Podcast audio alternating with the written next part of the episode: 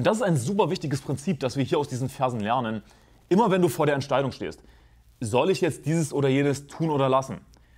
Stell dir erstmal die Frage, sündige ich damit?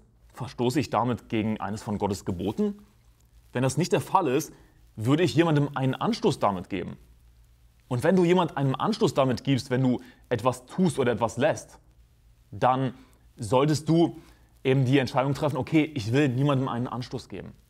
Es ist, es ist keine Sünde, okay, ich kann es also tun, ich will niemandem einen Anstoß geben. Beispiel, ja, wenn du jetzt nicht weißt, was ich meine.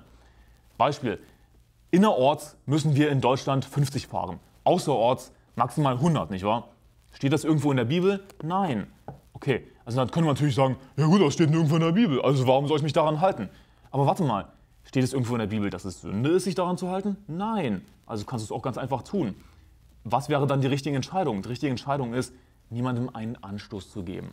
Okay? Nicht einfach sinnlos gegen Gesetze verstoßen, auch wenn die nicht in jedem Fall super sinnvoll sind. Natürlich gibt es in Deutschland auch viele ganz einfach dumme Gesetze, aber nicht alle dummen Gesetze sind automatisch sündhaft, sie zu befolgen. Das heißt, wir wollen niemandem einen Anschluss geben, also halten wir uns einfach daran und leben in Frieden mit unseren Mitmenschen, können sie erreichen, sind ein gutes Zeugnis und fertig. Das ist keine so große Sache.